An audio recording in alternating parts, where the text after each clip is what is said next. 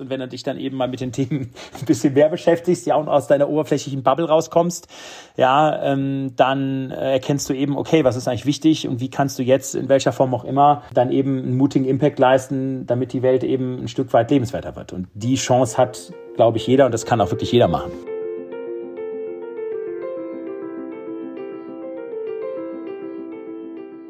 Herzlich willkommen zurück bei den Gesprächen von morgen. Heute mit einer neuen Episode zum Thema Mut und Leadership und wie diese beiden Themen zusammenhängen. Und unser Gast heute ist eine sehr spannende Persönlichkeit, der ein tolles Buch zu diesem Thema Ende letztes Jahr rausgebracht hat.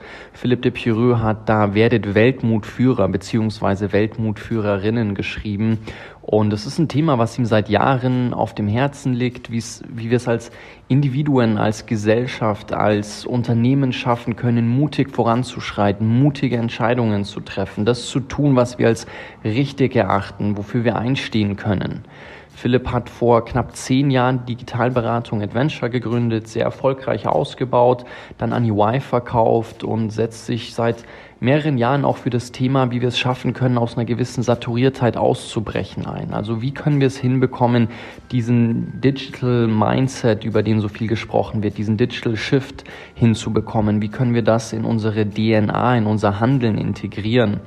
Und da setzen wir uns durchaus kritisch jetzt mit diesem Thema auseinander, wo es auch darum geht, wie wir mit gewissen Interessenskonflikten, inneren Konflikten umgehen können. Also was machen wir zum Beispiel, wenn wir merken, dass das, was wir als Person als richtig erachten, vielleicht im Gegensatz zu dem steht, was unser Unternehmen tut. Was, was machen wir dann? Wie handeln wir dann? Ich denke, das sind Fragen, die uns alle betreffen und da werden wir jetzt direkt eintauchen und ich bin sehr gespannt, was deine Gedanken dazu sind. Würde mich natürlich sehr freuen, wenn du die mit uns teilst, wenn du darauf eingehst, wo du Herausforderungen hast, wo du vielleicht solche Konflikte hast und wie du damit umgehst.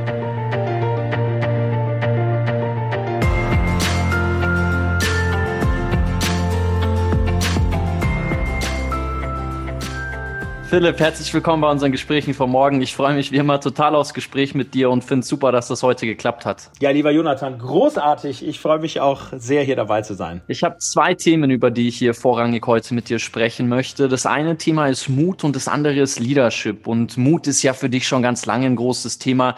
Du hast ja auch Ende letztes Jahr dein neues Buch Werdet Weltmutführer oder Weltmutführerin darüber geschrieben, rausgebracht, was ja auch sehr gut angekommen ist. Und im Leadership-Bereich haben wir letztes Jahr ja auch eine neue Serie zusammen entwickelt und ich freue mich total darauf, in beide Themen hier ein bisschen tiefer mit dir einzutauchen und würde gerne zuerst über Mut sprechen und erstmal von dir hören, so Weltmutführer, wenn man den Begriff hört, dann denken ja alle erstmal, okay, Weltmutführer, was ist denn das eigentlich? Ja, genau. Also bei Weltmutführer gibt's ja sehr, also geht sehr stark um Unternehmen, also Organisationen. Also Weltmutführer sind Unternehmen, die mit einem neuen Mindset wirklich Bestehendes, Bewährtes immer wieder hinterfragen. Das ist ja so ein bisschen die große Herausforderung auch bei uns in Deutschland. Wir sind ja auch eine saturierte, sehr zufriedene Nation. Wir hinterfragen ja eigentlich Bestehendes nicht so stark, ja, und vor allen Dingen dann aber den Wandel und vor allen Dingen digital aktiv vorantreiben. Und wichtig ist natürlich, äh, Weltmutführerunternehmen sind auch Unternehmen, die das Geschäftsmodell und das Wirken auf die Gesellschaft wirklich auch kritisch hinterfragen und auch grundlegend verändern.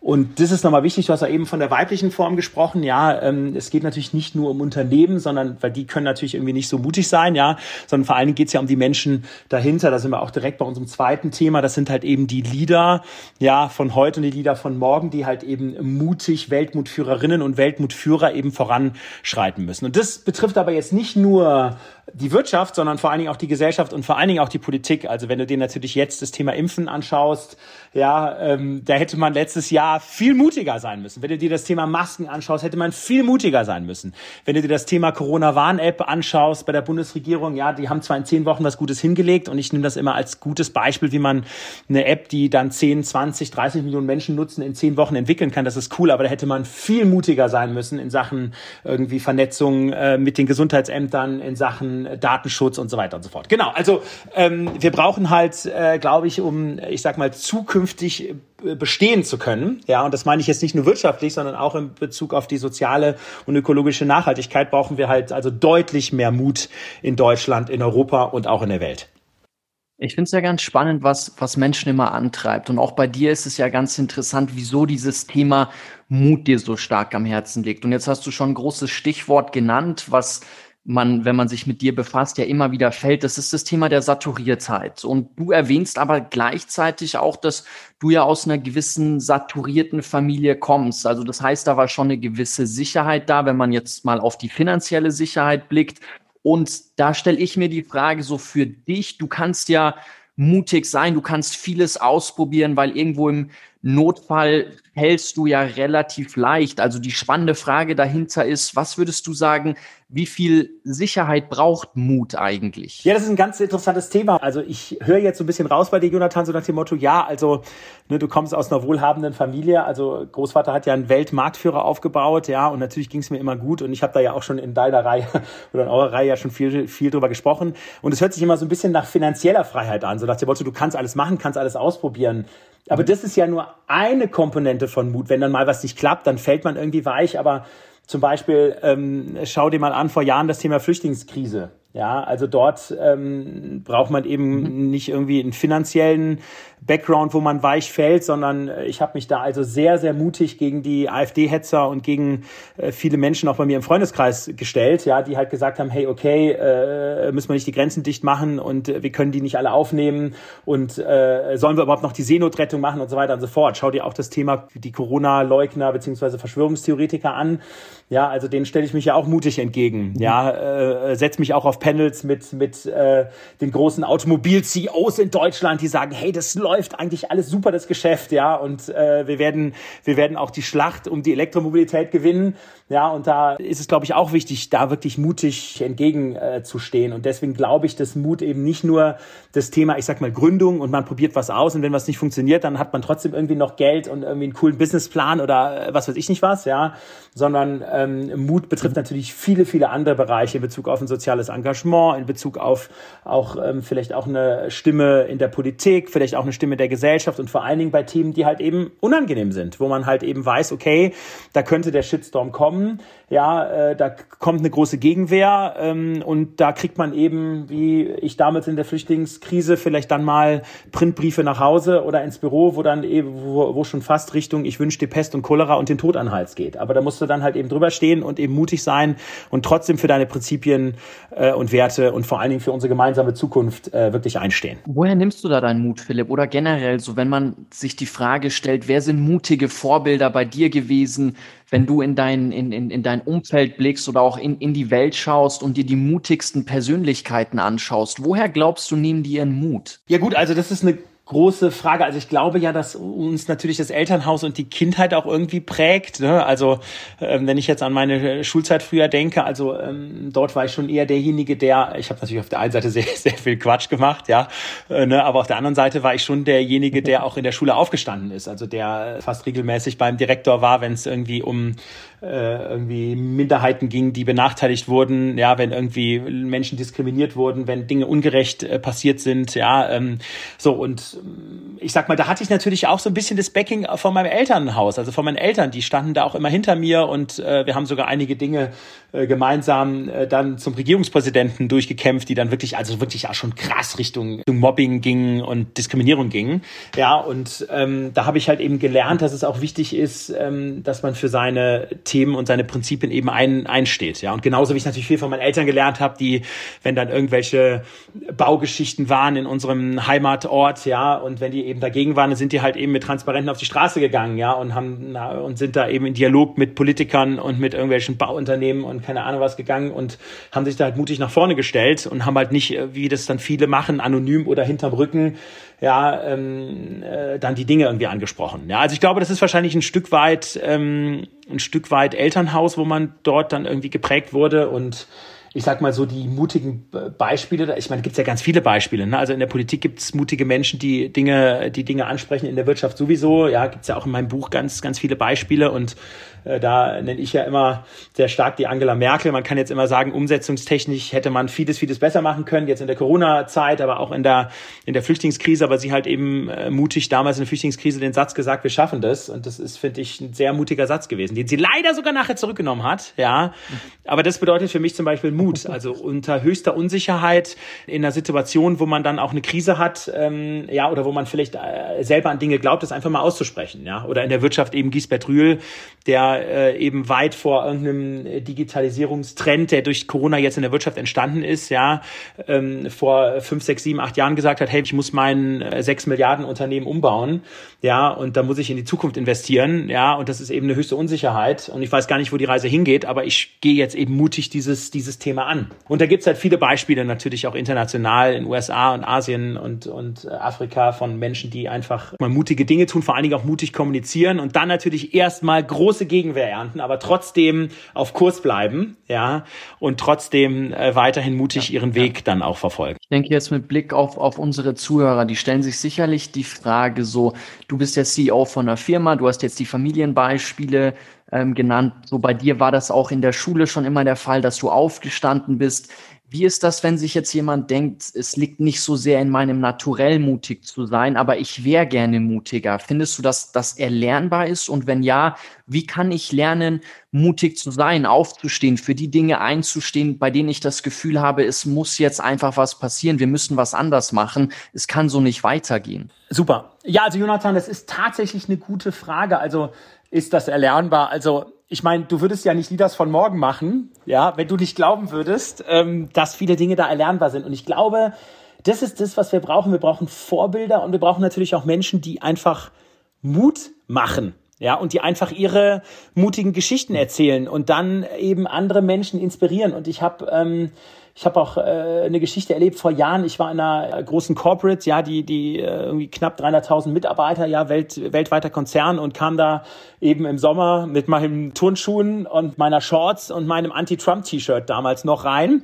ja, so und ähm, dann kam halt eben eine Marketing-Mitarbeiterin im Hosenanzug äh, begegnete mir und äh, sie sagte, ja, Mensch, okay, ey, Philipp, Mensch und wie ihr immer rumläuft und lauft und total cool und wir haben ja hier die Kleiderordnung und wir müssen ja jeden jeden Tag muss ich einen Hosenanzug tragen und so. ist so, okay, ähm, und hast du irgendwie jeden Tag auch Kundenkontakt? Nein, habe ich eigentlich nicht. Also wenn irgendwie nur ein, zwei Mal im Monat und ich äh, fühle mich auch irgendwie nicht so wohl in den Klamotten, sage ich, hey, dann sprech doch mal mit deinem Chef darüber. Ist der ein Mann oder ja, ist ein Mann? Ich so, ja, red doch einfach mal, wie du dich fühlst und äh, versuch doch einfach mal da ähm, den Veränderungsprozess äh, zu starten und das einfach mutig anzusprechen. Ja, ob es nicht auch möglich ist, mal einen Tag oder mehrere Tage die Woche mit den Klamotten äh, zur Arbeit zu kommen, die, die dir halt eben taugen. Ja, so. Und da hat sie gesagt, ja, meinst du denn? Und ach, und der ist doch irgendwie so konservativ und ah, der ist doch, das ist doch schon so lange so. Und ich so, ja, versuch's einfach. So. Ja, und ein paar Wochen später rief sie mich an und sagte, hey Philipp, sie hat das Gespräch geführt und der war zum Beispiel, war total offen dafür und hat gesagt, hey, okay, dann haben sie es in der Abteilung besprochen, dann haben sie sogar einen Bereich im Unternehmen, haben sie da eine Freiheit gegeben, dass sie gesagt haben, hey, wenn wir eben keine Kundentermine haben, können die Mitarbeiterinnen und Mitarbeiter eben mit ihren Klamotten, egal ob Turnschuhe oder was weiß ich nicht was, Jeans, T-Shirt, Rock, keine Ahnung was, können sie eben zur Arbeit kommen, wie sie halt, wie sie halt wollen, ja. Und das ist eigentlich ein gutes Beispiel aus dem Leben, wo eigentlich gar nicht so viel dazugehört, finde ich, auch mutig zu sein. Ja, also ich habe mit ihr ein zehnminütiges Gespräch geführt und habe gesagt, hey, und was hast du zu verlieren? Die ja. Frage ist doch, da kann vielleicht eine Gegenwehr kommen. Wenn die Gegenwehr jetzt, ich sag mal, total krass und menschenverachtend ist, da sage ich auch jedem, Leute, wollt ihr da überhaupt arbeiten? Ich meine, das ist ja auch wichtig, ne? Also wollt ihr in einem, in einem Umfeld arbeiten, wo der Chef mhm. sagt, weißt du was, was du fühlst und wie du dich fühlst, ist mir, ich sag jetzt mal, sorry, scheißegal. Wenn das so einer sagt, so ein, also ein Lieder sagt, dann kann man sich ja wirklich überlegen, ist das überhaupt der Platz, an dem ich wirklich wirklich arbeiten möchte. Ja. ja? So, und ähm, ich glaube, das muss man den Menschen aufzeigen. Aber da glaube ich auch, Jonathan, ich weiß nicht, was dein Eindruck ist, dass die jungen Generationen auch generell viel mutiger sind. Ja, also wenn ich noch die Mitarbeiter und Mitarbeiterinnen bei meinem Großvater sehe, als ich da vor irgendwie 30 Jahren Praktikum gemacht habe, ja, die waren total angepasst, die haben also die äh, total unterwürfig auch dem alten patriarchischen Chef gegenüber. Und ich glaube, da haben wir jetzt auch, ähm, ich sag mal, gerade in den jüngeren Generationen, glaube ich, auch einen Wechsel, dass die Leute sich auch viel mehr trauen, dass die äh, jungen Menschen auch über Social Media auch sich deutlich mehr äußern und auch nochmal eine ganz klare Kante zeigen und auch im Unternehmen sagen, hey, okay, äh, habe ich gehört, Chef, was du gesagt hast, aber ganz ehrlich, sehe ich anders. Ich würde es komplett anders machen. Ja, und da auch in, mutig in Dialog gehen. Und das ist, das ist ja, finde ich, ja großartig. Ja. Und da können wir nur voneinander lernen und müssen halt so Formate, wie du eben entwickelt hast, ja, die muss es halt viel mehr geben, ja, damit wir die Geschichten aufnehmen und dass wir sagen können, hey, und was bedeutet das für mich jetzt in der Familie, im Freundeskreis, in der Gesellschaft, in meiner Stadt, bei meiner Arbeit oder in meinem sonstigen Wirken? Also ich kann, ich kann dir da nur zustimmen. Ich habe auch das Gefühl und ich habe auch viele Freunde, die sowohl unternehmerisch als auch in Unternehmen tätig sind, die da sehr klar einfach gewisse Standards, Prinzipien, auch moralischen, in inneren Kompass haben, wo sie sagen, das geht und das geht nicht. Ich würde an der Stelle ganz kurz, Philipp, weil jetzt hattest du es zwei, dreimal erwähnt, um hier alle Zuhörer abzuholen, ähm, weil du von unserem Leaders von Morgen Format gesprochen hattest. Ich wollte da später mit dir eintauchen, wenn wir über Leadership sprechen, aber nur ganz kurz, um euch abzuholen. Also das Leaders von Morgen Format, Philipp, da warst ja auch du mit drin, was total viel Spaß gemacht hat, da mit dir zu arbeiten. Das haben wir mit dir, äh, der Janina Kugel und dem Hansi Flick entwickelt, wo es uns darum ging, tatsächlich auch dieses Thema mutige Teamkulturen gestalten, Veränderungen anstoßen, ähm, das Ganze in einem sehr schönen Videoformat aufzuzeigen. Und ich glaube, eine Möglichkeit, wie man lernen kann, selber mutig zu sein, ist einfach durch tolle Vorzeigebeispiele. Also wenn man erkennt, jemand anders hat was Mutiges gemacht und er erklärt mir, wie er es gemacht hat und er erklärt mir vor allen Dingen oder die Person erklärt mir vor allen Dingen auch, wie sie da mit Unsicherheiten umgegangen ist, dann weckt das in mir den Glauben, dass ich auch sage, wow, okay, da kann ich auch was anstoßen, da kann ich auch was anders machen. Und das ist eine Sache von, von mehreren, die wir mit diesem Format bewirken wollten. Und deswegen nochmal auch Philipp an der Stelle vielen Dank, dass du da mitgemacht hast und dass du deine, deine vielen wertvollen Gerne. Einblicke da hast einfließen lassen. Du hattest vorhin gesprochen darüber, dass wir nicht nur das Ganze uns auf wirtschaftlicher Ebene anschauen sollten, das Thema Mut, sondern auch auf gesellschaftlicher Ebene, auf, auf sozial-ökologischer Ebene. Und was mich interessieren würde, ist so, wenn du den Blick mal, mal, mal jetzt über die Wirtschaft hinausschweifst, so was, was, was dein Wunsch ist für, für unsere Gesellschaft und wo wir auch da ansetzen könnten, um zu sagen, Dinge mal radikal neu zu denken, sowohl Wirtschaftsmodelle als auch gesellschaftliche Modelle. Super Punkt. Das ist natürlich ein Meta-Thema. Da könnte man jetzt zwei Stunden drüber sprechen. Ich versuche jetzt mal so high-levelten Aufschlag zu machen. Also wenn du dir jetzt Deutschland anschaust, äh, von der Struktur her, also bleiben wir mal bei der Wirtschaft. Also ich meine, das Thema ähm, höher, schneller, weiter ähm, und wie wir den Kapitalismus leben. Also ich glaube, da müsste man sich schon auch mal Gedanken machen über wirklich auch alternative Modelle. Ne? Also die Reichen werden immer reicher, ne? die äh, Ärmer haben auch die Ärmeren haben perspektivisch auch dann immer weniger. Ja, also das ist ja das ist ja auch ein sehr schwieriges Modell. Ne? Also ich glaube, da müssen wir generell auch rein. Da hat ja Verena Pauster jetzt mal hier so eine N GmbH, nachhaltige GmbH, so ein Modell mal mal vorgeschlagen, wo man sagt, okay, da gehen halt irgendwie Prozent vom ja. Umsatz gehen irgendwie äh, an Sozialprojekte an irgendwie ökologische Projekte, ja, Mitarbeiter, Mitarbeiterinnen werden irgendwie am Unternehmenserfolg beteiligt, ne? Also man hat irgendwie Mitbestimmungsthemen. Also genau, also das ist, glaube ich, was, und da, da bin ich jetzt gar nicht äh, total radikal und sage, wir müssen jetzt morgen, äh, morgen alles anders machen, aber dass wir generell auch mal anfangen, anders zu denken, ja, auch was eine Kompensation von Managern angeht, ja, dass irgendwie da, äh, was weiß ich, Manager teilweise das hundertfaches, tausendfache von den Arbeitnehmern äh, verdienen mit fetten Boni, die irgendwie auch nur kurzfristig gedacht sind. Also genau, ich glaube, das sind Themen, da schreibe ich auch viel drüber. Ich glaube, da, da müssen wir ran. Ja. Das ganze Thema Bildung ist natürlich auch ein Riesenthema. Also jetzt nicht nur in der Corona-Zeit. Du weißt ja, ich erziehe meine Kinder außerhalb des Homeschoolings ja komplett analog. Also meine älteste Tochter wird jetzt 15, die hat kein Smartphone, die hat kein Handy.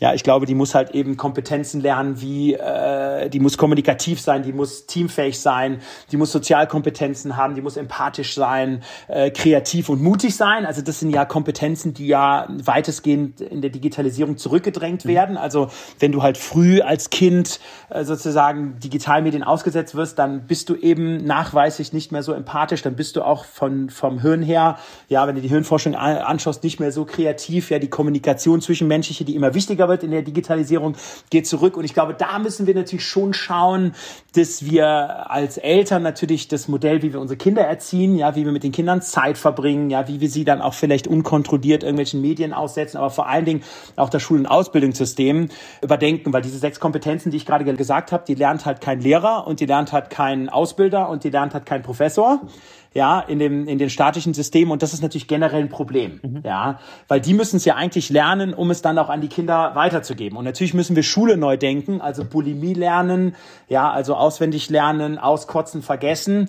Ja, das ist natürlich auch ein Modell von gestern und vorgestern. Und vor allen Dingen, äh, als ich zur Schule gegangen bin, war der Lehrstoff auch noch der gleiche.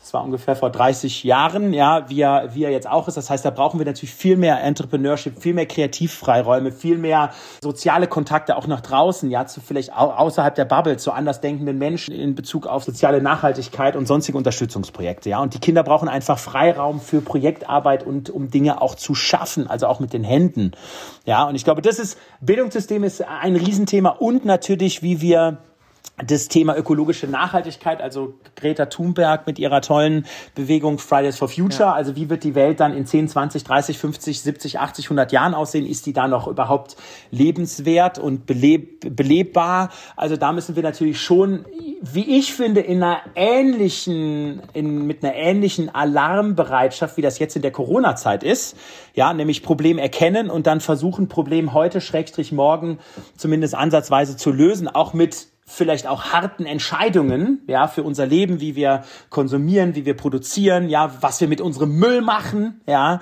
so, also ich glaube, da, wie wir reisen, ne, ähm, so, also ich glaube, da mhm.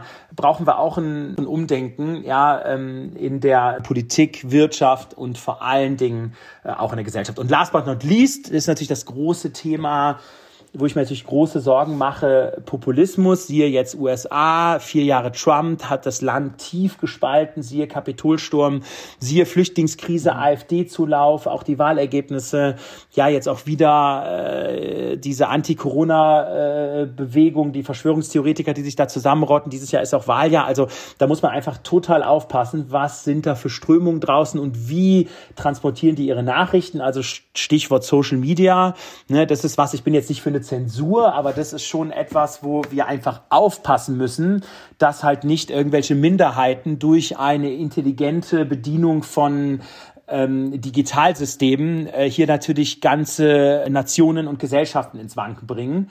Ja, und hier dann wie Donald Trump eben einen Takeover machen.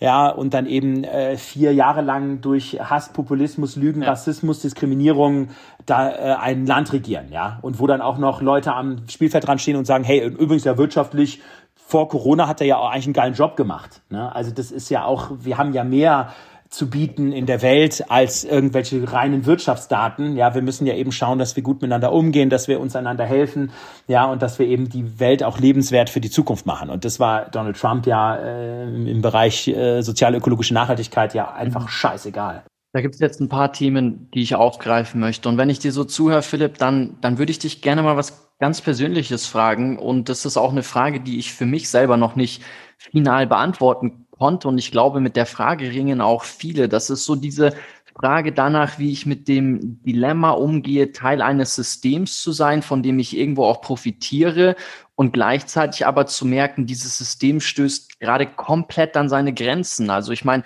wenn man sich jetzt mal bei dir und äh, vielleicht können wir da auch aus deiner persönlichen Historie ein Beispiel aufgreifen, ähm, deine Situation anschaut, ich meine, du hast Adventure sehr, sehr erfolgreich aufgebaut, hast es dann an EY verkauft. EY ist ja ähm, einer der großen Player des Turbokapitalismus schlechthin, geht auf radikalen äh, Shareholder Value aus. Und das ist aber was, was du ja eigentlich in deinem Buch auch kritisierst, hast aber gleichzeitig ja irgendwo davon auch profitiert, dass die gesagt haben, die, die kaufen deinen Laden. Und so habe ich das Gefühl, ich meine, ich lese dann Maya Göpel, unsere Welt neu denken, du hast von Verena Pauster gesprochen. Und es wird ja jedem total klar, okay, in einer Welt, wo wir eigentlich irgendwie drei Erden bräuchten, so viel äh, Ressourcen, wie wir benötigen und so wie wir ständig immer weiter auf, auf Wachstum aus sind, ähm, wie können wir da vom Mindset-Wandel her an einen Punkt kommen, dass wir sagen, okay, wir lernen mit diesem,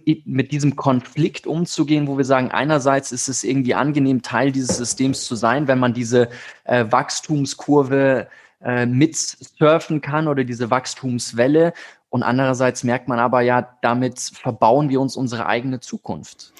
Also, ähm, sehr gute Frage wieder mal, lieber Jonathan. Und ich sag mal, wichtig ist ja, jetzt schaue ich mal stark auf mich. Ich habe ja selber auch eine Veränderung äh, hinter mir. Ne? Das habe ich auch in vielen Vorträgen gesagt. Also gerade das ganze Thema Fridays for Future Bewegung, die ja so vor äh, zweieinhalb Jahren ungefähr hochgekommen ist, ja, ähm, wo meine Tochter ja auch ein großer Teil war. Also die hat mir auch ja die Augen geöffnet. Ich war ja früher auch ein Sustainability Arschloch. Ja, ich meine, 2000, was war es, 2019 äh, hatte ich, glaube ich, 250 Deutschland-Inlandsflüge im Jahr. Ja, ich meine, so ist ja lieber wegtun, das ist doch, das ist doch verrückt. Ja, ist doch verrückt. So, hab dann eben mal, nee, das war 2018, sorry, hab dann eben im Sommer 2019 gesagt, hey Philipp, und jetzt gehst du komplett auf die Bahn, steigst auf die Bahn um, ne? Weil ich dann natürlich da auch, ein, äh, auch verstanden habe, dass es auch so nicht weitergeht. Ne? Und natürlich, wenn du jetzt EY siehst als Muttergesellschaft, ne, setze ich mich natürlich auch jetzt ähm, viel kritischer mit auseinander, als das noch vor vier Jahren vor oder in dieser Transaktions-, in dieser Takeover-Zeit war. Und natürlich machen die jetzt mhm. auch die richtigen Sachen, indem dass sie sagen, hey, die wollen carbon neutral sein, haben großen Einfluss auch auf die Wirtschaft mit guten Umsetzungsprojekten, was ökologische, soziale Nachhaltigkeit angeht, sind ja auch sehr stark an Politikthemen dran. Ne? Also, äh, aber natürlich ist da auch nicht alles Gold, was glänzt, ist bei Adventure und ist fast bei keinem Unternehmen auf der Welt. Aber trotzdem ist es halt wichtig, dass ich als Mensch hier für mich und in meinem Umfeld die richtigen Akzente setze und die richtigen Dinge tue. Und das ist eben meine Aufgabe, innerhalb von EY das zu tun, innerhalb von Adventure das zu tun und natürlich auch in meiner Familie und in meinem Freundeskreis und natürlich mit den Politikern oder mit wem auch immer, wem ich da ähm, äh, unterwegs bin. Und da muss halt eben jeder für sich selber die Entscheidung treffen, ja, äh, was mache ich? Also ne, äh, persönlich im Haushalt, beim Thema Müll, beim Thema Reise, beim Thema Ökostrom, beim Thema Konsum, ja, ähm, beim Thema Ernährung, ja, also ist ja auch ein mhm. Ja, ja ähm, so und dann gehe ich halt über mit, okay, und äh, wenn ich wohlhabend bin, wo kann ich spenden? Wenn ich jetzt kein Geld habe, wo kann ich vielleicht dann mit meinen Händen mithelfen und vielleicht auch sozial benachteiligten Menschen oder Flüchtlingen bei der Integration äh, helfen? Und das muss ich dann natürlich auch ähm, in mein Unternehmen reintragen und muss natürlich dort auch schauen, äh, dass ich dort eben die richtigen Akzente setze. Und da, äh, siehe Greta Thunberg, kann jeder äh, natürlich einen riesen Beitrag leisten und jeder ist da auch, glaube ich, viel mehr als eine kleine Person, sondern jeder kann eine Bewegung starten und jeder kann, und das gibt ja viele tolle Beispiele, ja, mutig auch die Welt äh, zu einem besseren Ort machen. Ja, und ganz wichtig ist, da war ich auch viele Jahre egoistisch und äh, sehr stark auf mich fokussiert unterwegs. Ja, und ähm, ja, aber wenn du dann eben Familienvater bist und wenn du dich dann eben mal mit den Themen ein bisschen mehr beschäftigst, ja, und aus deiner oberflächlichen Bubble rauskommst, ja, ähm, dann äh, erkennst du eben, okay, was ist eigentlich wichtig und wie kannst du jetzt in welcher Form auch immer dann eben einen mutigen Impact leisten, damit die Welt eben ein Stück weit lebenswerter wird. Und die Chance hat glaube ich, jeder und das kann auch wirklich jeder machen. Ich finde das ganz schön, dass du dieses, auch, auch das Individuum ansprichst und das Individuum damit eigentlich befähigst und stärkst und sagst, jeder kann seinen Beitrag leisten. Was ich an der Stelle häufig wahrnehme, ist so ein bisschen das Ohnmachtsgefühl, so, wo zur Hölle setze ich eigentlich an? Was kann ich als Einzelner machen? Und auch die Frage danach, was ist eigentlich das Richtige? Also da, ich glaube, wir müssen auch irgendwie einen neuen Standard von Werten und, und, und auch einer Wahrheit ähm, kommunizieren und, und auch für uns irgendwo, irgendwo festlegen, weil ich habe zum Beispiel letztes Jahr die Damen, die die Klimaschmutzlobby geschrieben haben, hier im Podcast gehabt und die, ich, ich wollte mit denen über die individuelle Ebene sprechen, weil die sehr stark darüber äh, geschrieben haben, wo die Politik äh, scheitert, was, was, was da alles schief läuft, weswegen der Klimawandel da ein bisschen hakt, beziehungsweise wir gewisse Klimaziele nicht erreichen. Und ich wollte hören, okay, was kann ich denn als Einzelner machen? Weil wenn ich nur sage, die Politik äh, fehlt uns und da, da läuft das nicht, dann das ist, das ist für mich total frustrierend. Aber ich habe bisher wenig Anlaufstellen gefunden, wo ich merke, okay, als Einzelner setze ich genau an diesen zwei, drei Stellen an, weil bei der einen Quelle finde ich dann raus zum Thema Ernährung, das, was ich dachte, was gut ist, ist vielleicht doch nicht so gut. Und ich finde, es ist tatsächlich gar nicht so einfach. Ich weiß nicht, wie du das siehst, Philipp, so wo du als Einzelner ansetzt und auch was du vielleicht deinen Freunden, deinen Kindern da rätst, wo sie bei sich selber ansetzen und sagen, und das mache ich jetzt anders. Ich glaube, was wichtig ist, äh, äh, Jonathan, wir müssen einfach im Gespräch bleiben. Und ich meine, die, ja. die, die digitalen Medien, ja, die ermöglichen ja auf Knopfdruck ähm, Informationen zu jeder Frage, die wir uns stellen. Also jetzt nehmen wir mal beim Thema Ernährung. Also ich esse jetzt ja seit etwas über zwei Jahren kein Fleisch mehr. Ne? Und das hat eben mit dem Thema äh, ökologische Nachhaltigkeit zu tun. Ja, so. Ähm, und da habe ich mich eben mal ein bisschen mit den Zahlen beschäftigt, ne, wo eben Ackerbauflächen reingehen und wie Tiere gehalten werden und so weiter und so fort. Und ähm, so, da habe ich eben für mich die Entscheidung äh, getroffen. Und natürlich ist das für jemanden, der eigentlich sich nur von äh, Rinderfilet, Döner ähm, und Leberkassemmel äh, ernährt hat, ja, und das täglich, ja, mit Fleischwurst und mit keine Ahnung was, war das auch ein harter Schritt. Aber okay, das ist jetzt mal, das ist jetzt mal ein Beitrag. Ne? Also jeder kann zu Hause äh, überlegen, okay, ne, habe ich eben gesagt, Konsum. Also was kaufe ich, was lasse ich irgendwie reparieren? Wo gehe ich mal irgendwie zu, zu Stellen hin äh, in der Stadt? Gibt es auch ganz viele coole, äh, coole Organisationen, wo man sagt, okay, da bringe ich jetzt mal ein Elektroteil hin, ja, und lass das vielleicht mal von in einer Behindertenwerkstatt irgendwie reparieren und kauf's jetzt irgendwie nicht ähm, alle anderthalb Jahre für 20, 30 Euro neu. Weil ich meine, die Kohle haben, haben wir ja, dann gehen wir es eben aus. In, also in meiner Bubble 20, 30 Euro mal, mal für was Neues auszugeben, ist ja kein Problem. Wie reise ich, ja?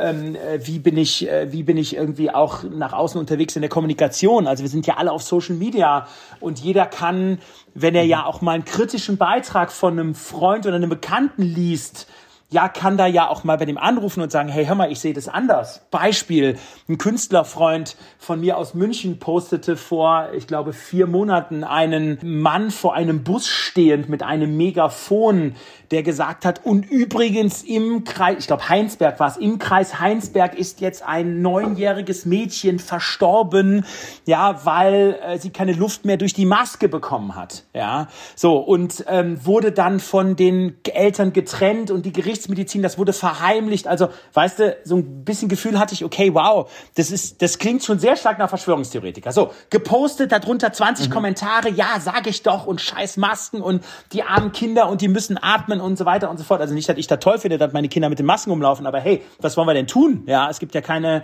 das ist ja ein, ein nachgewiesener, sinnvoller Schutz. Naja, auf jeden Fall. Viele Likes, viele Diskussionen. Ja gut, dann dachte ich, ich google mal und gehe mal auf die Seite der Polizei Heinsberg und so weiter und so fort. So, und dann stand halt auf der Seite übrigens, äh, irgendein Verschwörungstheoretiker sagt irgendwie, dass ein neunjähriges Mädchen verstorben ist. By the way, wir hatten in den letzten fünf Monaten im Kreis Heinsberg kein Kind unter 15 Jahren, was irgendwie so und so verstorben ist. Also, also ziemlich klares Messaging. Ja, mhm. so und dann habe ich ihn angerufen ja. Ja. und habe ihn eben konfrontiert damit. Ja, und das ist natürlich auch nicht so einfach. Ne, dann mhm. sagst du ihm, oh, dem habe ich schon ein paar Dinge um die Ohren geworfen. Ich sagte, hey, eigentlich bist du wie die AfD.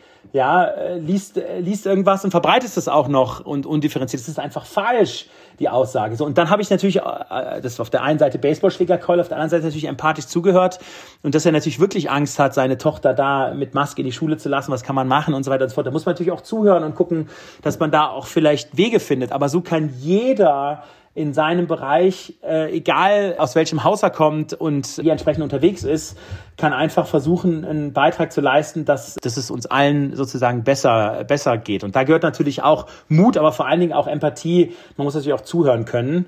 Und man muss sich natürlich die, die, die Probleme, die die Menschen eben haben, mit denen muss man sich natürlich auch auseinandersetzen. Das ist ja auch klar. Ja. Also dieser offene Diskurs, den du angesprochen hast, glaube ich auch, dass das zentral ist, dass wir da auch einfach eine Offenheit haben, dass wir auch versuchen, wie du sagst, empathisch erstmal die andere Seite zu verstehen und dann, aber wie du es gemacht hast, das finde ich auch ein schönes Beispiel, deswegen auch wirklich dann tiefer zu graben und nicht einfach alles zu glauben, was man sieht, was man liest, was man hört. Richtig. Ähm, ich will noch mal gerne auf ein Thema von dir zurückkommen, was du eingangs gesagt hattest mit Blick auf die Saturiertheit, weil das ist ja was, was in deinem Buch sehr stark rauskommt, dass wir eine etwas saturierte Gesellschaft sind, wo du sagst, so wir wir wir verpassen den Anschluss, weil wir auch wie, zu wenig nutzerzentriert denken, zu wenig in kleinen Iterationsschritten vorgehen, zu wenig dieses Disruption-Modell fahren, zu wenig die Innovation dadurch treiben. Glaubst du oder wie glaubst du, gehen Innovation und Wachstum mit Blick auf soziale Nachhaltigkeit, ökologische Nachhaltigkeit, geht das alles miteinander zusammen? Also hast du eine Idee, wie, wie ein Modell aussehen kann, wo wir sagen, okay, wir können da den Anschluss wieder finden und können Innovationen treiben, können gucken, dass wir ähm, da auch, auch ja, ähnlich wie, wie du es in deinem Buch beschreibst, dieses Silicon äh, Valley Modell fahren, ohne dass wir unseren Planeten dabei zerstören? Genau, also generell geht es ja erstmal um die Überlebensfähigkeit und unserer Wirtschaft. Das ist ja schon das, was ich ja generell auch kritisiere, dass ich sage, hey, wir sind da viel zu saturiert. Also sprich Automobilindustrie, wir haben unsere Cash Cow, das ist der Verbrenner, den, den haben wir draußen und den melken wir irgendwie so lange, um jetzt mal bei der Cash Cow zu bleiben, bei der Kuh zu bleiben, ja, bis da irgendwie keine Milch mehr rauskommt. Und wenn das dann irgendwann weniger wird, drastisch weniger wird, dann überlegen wir uns mal, wie sehen irgendwie neue zukünftige Geschäftsmodelle aus. Ne? Also das ist natürlich generell ein Problem, ja, dass wir dass wir, dass, dass sozusagen das Top-Management da draußen ja eben ähm, viel zu wenig mutige Entscheidungen trifft. Wie zum Beispiel Rügenwalder Mühle, ja, ein, ein reiner Fleischproduzent, äh, wie er früher vor fünf, sechs, sieben, acht Jahren war, die also weit vor einer Veggie-Wurst und vegetarischen Wurst ähm, Welle gesagt haben, hey, okay, äh, wir müssen eben unser Geschäftsmodell umstellen, müssen halt jahrelang jetzt auch mal investieren in neue Anlagen, in neue Rezepturen, ja, die halt jetzt nicht mehr rein auf Fleisch, also tierbasierte Wurst waren, von Hackfleisch bis zu äh, Wurst, die du aufs Brot oder auf die Semmel tust, ja, sondern ähm, eben, äh, sage ich mal, Richtung geschmacklich sehr, sehr gute äh, Alternativprodukte geht. Ja, und das ist natürlich ein Investment und das zahlt ja dann sogar auch auf Nachhaltigkeit hinten, hinten raus ein. Ne? Wenn du halt siehst, okay, ja. wo, wo, wo, ne, also Tier, Tierproduktion und das ganze Thema Schlachten, das ganze Thema, wo gehen eigentlich Ackerbauflächen hin, die man ja auch anderweitig nutzen könnte ähm, äh, für hungernde Menschen und so weiter und so fort. Ja, ähm, so, also das ist das eine. Und das andere ist natürlich, und das hängt aber sehr stark äh, auch von einer Kompensation von den Top-Managern ab, also Stichwort Boni und kurzfristig denken. Natürlich müsste man äh, eigentlich Unternehmen verpflichten oder Verträge von Top-Managern so gestalten, dass die eben äh, das Unternehmen dahingehend ausrichten müssen vom Geschäftsmodell und von der Art und Weise, wie man handelt und wie man in seinem Umfeld unterwegs ist und wie man mit äh, sozusagen dem sozialen Umfeld umgeht, aber vor allen Dingen auch mit der äh, sozusagen öko mit dem ökologischen Umfeld umgeht, ja, wie sieht das Unternehmen in 10, 15, 20 Jahren aus? Und dass man da natürlich auch Managerinnen und Manager dahingehend incentiviert, ähm, dass äh, die natürlich eher dann auch langfristiger denken als in ihrem klassischen zwei, drei, vier Jahres äh, Vertrag. Und das ist ja auch das Problem in der Politik, dass da ja auch die Politiker nur auf ein paar Jahre gewählt werden. Ja, und eigentlich, wenn du jetzt einen ja. Vierjahres-Wahlzyklus hast, nach zweieinhalb Jahren ja schon gefühlt wieder der Wahlkampf anfängt. Ne? So, und das ist natürlich generell ein Problem. Also wir müssen einfach lernen, langfristiger zu denken. Wir müssen da auch mutiger handeln. Ja, und da gilt es eben, Stichwort Rügenwalder Mühle oder Stichwort auch Giesbert Rühl bei Klöckner, eben zu sagen, hey Leute, wir müssen jetzt das Unternehmen umbauen, wir müssen jetzt investieren, wir müssen jetzt die nächsten vier, fünf Jahre zahlen wir eben mal keine Gewinne aus, wachsen vielleicht mal weniger, weil wir eben in neue innovative Themen reingehen, weil wir eben einen Beitrag zur ökologischen, sozialen ähm, Nachhaltigkeit leisten wollen und so weiter und so fort. Und das ist natürlich ein Umdenken, das ist schwer. Bei Familienunternehmen geht das natürlich einfacher, weil ne, Generation verpflichtet. Ne, da kommt der nächste, da kommt der Sohn, da kommt der Enkel. Das ist klar. Da muss man schauen, dass das dann auch enkelfähig wird, das Unternehmen. Aber das ist natürlich, wenn du äh, Hired Guns hast oder wenn du eben in der Konzernwelt bist, dann ist das natürlich eben anders. Und da sieht man ja viele, viele Beispiele äh, gerade da draußen. Also es geht auf jeden Fall, aber das hat halt eben, muss man eben höher, schneller, weiter, muss man ein bisschen äh, von zurückgehen und muss halt eben gucken, dass man die, dass man das Geld, was man eben erwirtschaftet, ja, oder die Basis, die man eben hat, dass man die halt eben investiert in sozusagen ökologische, soziale oder komplett innovativ neue Geschäftsmodelle. Und äh, ja, und da muss es halt hingehen, ja.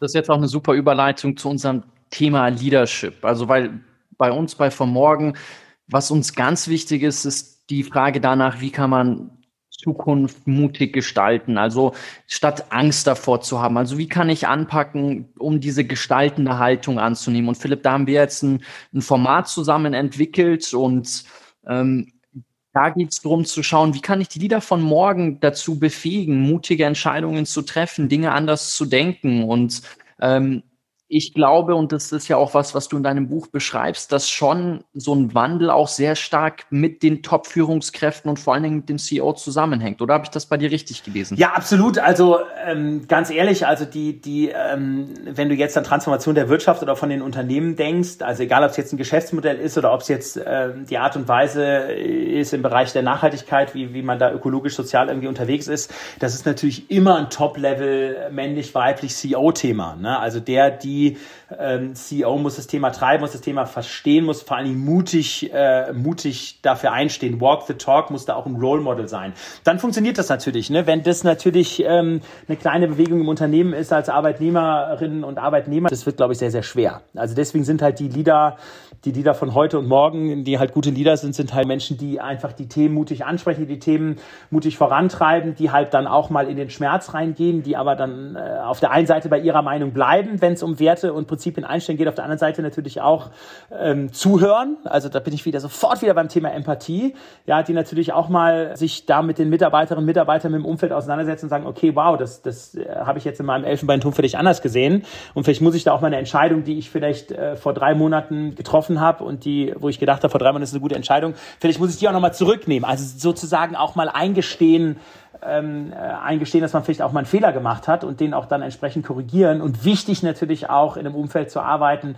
Die Wolves gibt's nicht. Ich wäre, also äh, wenn ich ein guter Leader bin, dann bin ich nur deswegen guter Leader, weil ich eben sehr, sehr gute Leute an meiner Seite habe. Ja, ähm, sowohl beim, beim sozusagen First Level Leadership, ja, rund um mich herum, wie dann natürlich auch Führungskräfte, die sozusagen mit mir, also in Anführungsstrichen unter mir arbeiten. Ja, das, die, die müssen halt alle Champions League spielen. Ja, und die sind halt auch in ihren Bereichen deutlich besser als ich.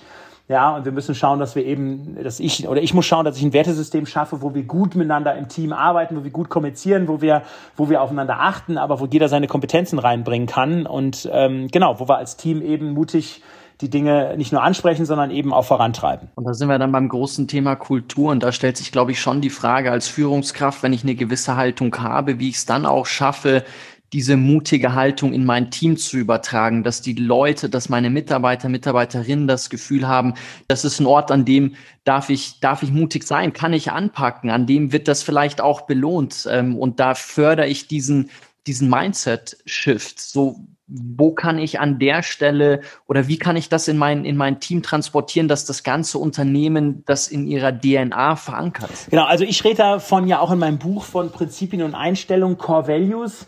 Ja, das heißt, wie möchte ich eigentlich, mhm. wie die Arbeitnehmerinnen und Arbeitnehmer oder die Mitarbeiterinnen und Mitarbeiter arbeiten, wenn ich nicht da bin? Und ich bin ja fast nie da. Also schau dir jetzt die Corona-Zeit an. Ja, ich bin einfach nicht da. Ich bin in Tirol jetzt seit, äh, seit anderthalb Monaten und werde wahrscheinlich auch noch eine Zeit hier sein. Und natürlich trifft man sich nur virtuell. Ja, aber das sind sozusagen ganz wichtige Prinzipien und Einstellungen, wie zum Beispiel bei Adventurous. Äh, wir sind respektvoll, wir sind energiereich. Das heißt, ähm, äh, mit positiver Energie begegnen wir jedem Widerstand. Ja, also es ist zum Beispiel ein ganz wichtiger Satz. Da sind ganz viele Beispiele dahinter. Ne? Wenn man sich jetzt in der Kaffeeküche mhm. trifft und dann sagt mhm. einer, ah, hier der Philipp, der hat dir wieder was kommuniziert, verstehe ich gar nicht, finde ich total scheiße, super ungerecht. So, ähm, wenn das jetzt ein Arbeitnehmer, Arbeitnehmerin, eine Kollegin hört, ein Kollege, so, dann ist Core Value energiereich zu sagen, hey, okay, habe ich gehört, hast du da mit Philipp jetzt schon eigentlich schon mal drüber gesprochen, hast ihm Feedback gegeben, warum ist es so, warum denkst du so? Ja, und dann ist halt wichtig, dass da natürlich auch eine respektvolle Rückkopplung, Rückkopplung erfolgt. Und das muss man eben auch vorleben. Ja, und da musst du halt ständig ähm, äh, sozusagen, also mehrfach die Woche, ja, musst du eben äh, Beispiele auch nach vorne bringen, wo man sagt, hey, okay, und das ist Prinzipien und einstellungsmäßig, das ist top. Also da hat einer jetzt eben innerhalb der Core Values super gearbeitet oder eine und die hat das und das gemacht und das und das Outcome. Oder vielleicht auch mal selber sich hinstellen, wie ich vor zwei Jahren auf der Weihnachtsfeier mal gesagt habe, Core Value respektvoll, ja, wo ich eben den Core Value komplett missachtet habe, ja, wo ich mit meinem HR-Team zusammen war in einem großen Conference Call und dann haben die was präsentiert und, und ich war einfach total, äh, ich war einfach nicht happy mit dem Ergebnis und habe gesagt, okay, Wahnsinn und jetzt sind wir doch zum dritten Mal es ist immer noch nicht so und wir haben es doch anders besprochen. Und habt ihr dann eben so vor versammelter Mannschaft wirklich lang gemacht. Ne? Also wirklich, also das war jetzt nicht respektvoll. Ja. So, und was ist passiert? Ich habe dann aufgelegt mhm. und dann rief dann ein HR-Mitarbeiter, rief mich dann drei Minuten später an, sagte Philipp, hey, ähm, also haben wir verstanden und es war wirklich Mist und wir verstehen auch, dass du da sauer warst, weil es war jetzt auch die dritte Schleife, aber ganz ehrlich, das war jetzt in der Runde nicht, rea, nicht sehr respektvoll und wir haben uns da nicht gut gefühlt, whatever, wir haben ja Zeit rein investiert, so und dann habe ich mich da in dem kleinen Rahmen in der Mannschaft, die im Call war, bei der Mannschaft, die im Call war, entschuldigt und habe drei Wochen später auf der Weihnachtsfeier dieses Beispiel genannt und habe ich davon hingestellt und habe gesagt, hey Leute, wisst ihr was, ähm, Walk the Talk ist für mich wichtig, ich muss es vorleben, aber mir gelingt es auch nicht immer. Ja, und wenn das mir nicht immer gelingt, wieder mal Energie, Reichtum und Mut in dem Fall Core Value, ja, dann in dem Fall hat jetzt der Mitarbeiter zum Hörer gegriffen, hat mir das Feedback gegeben. So, und, und, und das ist für meinen Leadership-Weg auch ganz wichtig, dieses Feedback zu bekommen. Das heißt, man muss es halt vorleben und man muss auch selber sich nahbar zeigen und selber auch sagen, hey, wisst ihr was, Leute, da habe ich einen Fehler gemacht. Da habe ich auch mal Scheiße gebaut, ja. Weil, hey, ganz ehrlich, von ja. 50 Entscheidungen, die wir treffen, äh, selbst wenn du der beste Leader bist, sind fünf, mindestens zehn, sind, sind, sind Obergrütze. Ja, das ist, das ist total normal. Ja, da muss man aber dazu stehen, Build, Measure, Learn, muss sie besser machen und muss vor allen Dingen die Core Values vorleben. Das ist ganz wichtig und ständig und nicht nur, wie viele das machen, in einem Plakat an eine Wand hängen, sondern ständig drüber sprechen, ständig drüber reden. Philipp, du hattest vorhin das Beispiel genannt, dass wenn einem mal auch was nicht so passt, also dieses Feedback auch mal nach oben geben, sich Dinge nicht gefallen zu lassen. Ähm, jetzt mit Blick auf die Themen, die wir hier besprechen, Mut, Leadership, ähm, gleichzeitig aber auch eine gewisse Sicherheit. Ich habe mit vielen Menschen in, in den letzten Wochen und Monaten gesprochen, bei denen ich das Gefühl habe, die merken, sie wollen jetzt Dinge anders machen, arbeiten aber gleichzeitig irgendwo in einer Organisation, wo sie das Gefühl haben, die Werte der Organisation können sie nicht zu 100 Prozent vertreten, sind aber irgendwie nur ein kleines Teil in einem riesen Uhrwerk und haben vielleicht auch noch eine Familie, die sie zu ernähren haben, haben Kids zu Hause und wo glaubst du, kann, wenn, wenn da jetzt jemand zuhört, der sich in der Situation abgeholt fühlt, was kann ich als, als, als so eine Person dann angehen oder was, was, was kann ich machen, wenn ich sage, okay, ich will eigentlich, dass wir hier anders arbeiten, ich will was anders machen. Ich habe jetzt nicht den Mut vielleicht zu sagen, okay, wenn das nicht anders gemacht wird, dann, dann, dann schmeiße ich hin, weil ich brauche eine gewisse Sicherheit was, was, was kann ich so jemanden mit, mit auf den Weg geben oder was, was empfiehlst du so jemanden? Also ich glaube, wichtig ist, ähm, wieder zu unserem, zu unserer Anfangsdiskussion, zu einem Anfangsgespräch zurück. Ne? Also ich glaube, jeder kann einen Unterschied machen und jeder kann auch Initiativen in einem Unternehmen mhm. starten. Egal, was jetzt das Thema Klimaschutz, bei Thema Reisen, beim Thema Konsum, wie sieht's Büromaterial aus, ne? wer ist, wo kommt der Strom her, wie sieht die Fahrzeugflotte aus, ja, wie kommunizieren wir miteinander, auf welchen Plattformen, ja, also, also tausend Themen kann man da sozusagen treiben. Ne? So, und ähm, das ist also mein Appell da an euch alle da draußen, ja, äh, formiert euch, äh, findet da auch starke Partnerinnen und Partner in den Unternehmen, ja, und versucht die Dinge wirklich, also, ne, also energiereich, auch mit positiver Energie überwindet jeden Widerstand, sind wir beim Thema Covelio, ja, die Dinge aber auch selber voranzutreiben, hands-on und selber das einfach mal zu versuchen, in, einen, in eine gute Kommunikation mit den Entscheidern zu gehen. Aber natürlich, Jonathan, gibt es auch mal Punkte im Leben, ja, wo man sagt, okay, ähm, was weiß ich, äh, ich möchte irgendwie, dass kein Krieg da draußen ist und ich möchte irgendwie, dass nicht mit irgendwelchen Waffen Menschen umgebracht werden, wenn ich natürlich dann beim Waffenhersteller arbeite, das ist natürlich ein Problem. Ja, ja. Also da wird man natürlich jetzt nicht, äh, da wird man natürlich nicht von heute auf morgen das Geschäftsmodell ändern können. Ja, so und äh, da muss man sich halt überlegen, okay, bin ich da halt ja. hier noch richtig? Und natürlich gibt es auch wieder ein Verteidigungsargument. Das ist jetzt mal ein Schwarz-Weiß-Beispiel. Aber ich könnte zum Beispiel nicht ja. bei einem Waffenhersteller arbeiten. Und zum Beispiel ist auch ganz wichtig, dass wir bei mhm. Adventure zum Beispiel entschieden haben, wir machen keine Beratungsprojekte und keine Umsetzungsprojekte für Waffenhersteller. Wir machen das nicht ja, oder für die Rüstungsindustrie. Also wir arbeiten einfach ja. mit denen nicht. So. Und das, und das ist zum Beispiel auch, das ist sehr stark auch äh, von den Arbeitnehmerinnen und Arbeitnehmern entstanden, ne, die eben dann, ne, dann kamen Anfragen rein, da haben wir gesagt, ja, komm, können wir mal erst einen Workshop machen. So, und da sind wir auch in Dialog gegangen und die sind auf uns zugekommen kommen, und dann haben wir eben die Policy äh, verabschiedet. Ja, und das ist eine Initiative, die eben von, von den Mitarbeiterinnen und Mitarbeitern ausgegangen ist. Ja, also ganz wichtig, jeder kann einen Unterschied machen. Und äh, wenn man halt eben merkt, es funktioniert nicht und ich habe mich eingesetzt und ich, ich laufe gegen Betonwände und, äh, und, und die Windmühlen, die, die, die, die sozusagen laufen weiter, ja, ähm, dann kann man immer überlegen, okay, dann gehe ich halt dann gehe ich halt vielleicht zu einem neuen Unternehmen und habe da das Risiko, dass ich da vielleicht eine Probezeit habe und vielleicht da meinen Arbeitsplatz verliere. Aber hey, ich muss ja morgens aufstehen und in den Spiegel schauen und muss ja generell sagen, das, was ich tue und für das Unternehmen, wo ich arbeite oder meine Tätigkeit, das macht mir Spaß. Also dafür brenne ich mal zumindest 50, 60, 70, 80, 90 Prozent der Zeit. Ja, und wenn es halt 98 Prozent Scheiße ist und ich es nicht verändern kann, okay, das ist ja auch nicht gesund. Nicht für mich gesund, nicht für meine Familie gesund, nicht für mein privates Umfeld gesund. Ja, also und da sollte man schon mutig äh, reingehen und dann auch mal ähm, genau sich auf den Veränderungsprozess zu, äh, machen, ja. Da gibt's auch einen schönen Satz aus der Leaders von Morgen-Reihe, wo du mitgemacht hast, von dir, wo du, der, der ist bei mir total hängen geblieben, wo du auch sagst, und du musst früh morgens aufstehen und das tun, wofür du auch sagst und dafür brennst du. Richtig. Und natürlich, da sagst du auch dieses 80-20-Prinzip so, ich glaube, es ist jetzt ein bisschen ähm, anmaßend zu denken, dass es jeden Tag so ist, aber das ist zumindest den Großteil der Zeit, dass du da die Energie in dir verspürst und auch merkst, okay, und hier kann ich was bewirken und hier kann ich was Sinnvolles tun, hier kann ich mein Team Dinge anpacken. Also das fand ich einen sehr schönen Satz und damit würde ich jetzt gerne auch unser Gespräch abrunden, weil ich denke, du hast ja bei unserem Format mitgemacht, weil dir dieses Thema am Herzen liegt. Also die Leaders von morgen, auch die Leaders von heute zu befähigen. Und vielleicht kannst du mit einem Wunsch enden und nochmal darüber sprechen, was du dir von unseren Liedern von heute für unsere Lieder von morgen wünscht, was du denen mit auf den Weg geben möchtest von all den Erfahrungen, die du in den letzten zwei Jahrzehnten äh, durch all deine spannenden Projekte machen durftest. Ja, ähm, also gerne. Ähm, also mein Appell an euch, seid mutig, geht neue Wege, geht offen in die Kommunikation, seid empathisch, ja, ähm, äh, gebt euch nicht zufrieden, wenn mal der Leader von euch sagt, ja, auf eurer Leadership Journey, nee, geht nicht, ähm, will ich nicht, sondern wenn ihr meint, dass das richtig ist, dann steht auch für die Themen ein, kämpft auch für die Themen. Ja, äh, seid vor allen Dingen auch mutig in der Kommunikation da draußen. Ich glaube, Leadership bedeutet, egal wo ihr unterwegs seid, ja, ähm, steht für unsere Werte und unsere Prinzipien und Einstellungen ein. Ja, also ich habe das eben schon mal das Thema Flüchtlinge genannt, das Thema Verschwörungstheoretiker. Das gehört also auch zu einem Leadership dazu. Klar, im Freundeskreis, in der Familie, ja, ähm, äh, auch bei der Arbeit auch vielleicht mal Kante zu zeigen und zu sagen, äh, hey, ähm, das finde ich gut, das finde ich nicht gut. Ja, und wenn man es nicht gut findet, dann auch da äh, mit guten Argumenten entsprechend dagegen zu halten. Ja, sucht euch ein Top-Team. Ihr seid nur gute Leader, wenn ihr ein Top-Team äh, Team habt. Ich habe super starke Schwächen und ich muss halt schauen, dass ich als Leader auf meine Stärken fokussiere, natürlich auch tendenziell an den an den Schwächen arbeite, aber natürlich ein Leadership-Team um mich rum baue, ja, die meine Schwächen komplett wirklich kompensieren. Ja, ihr seid dann gute Leader, wenn ihr Leute entwickelt und sozusagen von äh, Hierarchieebene von unten nach oben holt, die perspektivisch auch besser äh, sind als ihr, als ihr es auch wirklich seid. Ja, so also das mal total,